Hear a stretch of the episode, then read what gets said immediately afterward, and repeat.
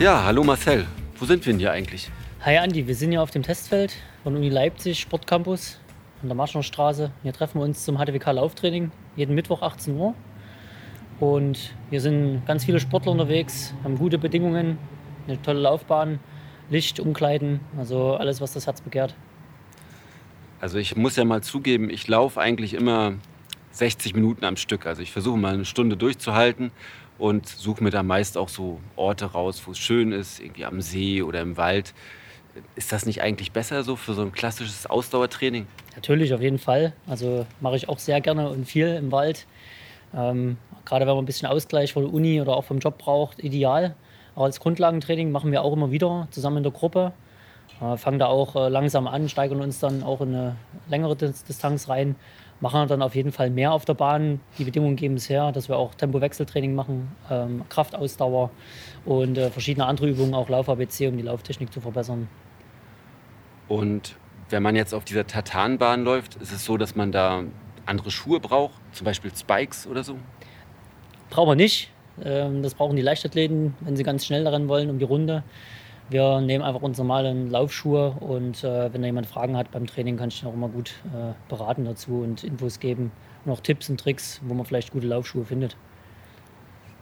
Okay, und jetzt ist es ja so, dass ähm, wir ja schon auf den 10. April 2022 hinarbeiten, also den Leipzig-Marathon. Wir werden ja wieder mit einem HTWK-Team vertreten sein. Bist du dabei? Und wenn ja, welche Distanz hast du anvisiert? Genau, wir fangen ja immer ganz früh schon an im Herbst ne, mit dem Training und Vorbereitung. Ist auch ganz wichtig, sich äh, gerade wenn man längere Distanz laufen will beim Marathon, also ein Halbmarathon oder Marathon, äh, schon früh anzufangen. Deswegen auch jetzt schon. Und äh, ich bin auf jeden Fall mindestens mit dem Fahrrad dabei und äh, unterstütze meine Läuferinnen und Läufer, die bei mir im Sportkurs sind. Und äh, ja, wenn es mein Training hergibt, dann mache ich auf jeden Fall die 10 Kilometer wie jedes Jahr mit.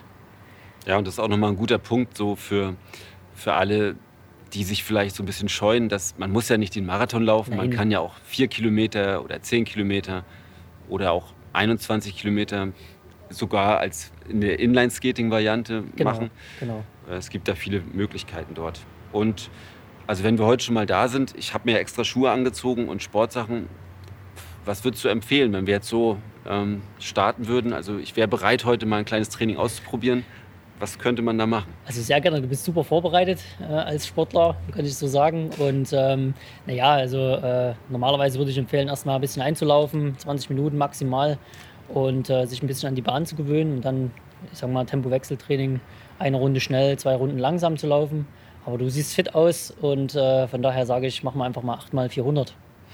Ja, okay, das klingt erstmal interessant. Gut, also lass uns starten. Ja, lass uns loslegen. Ja.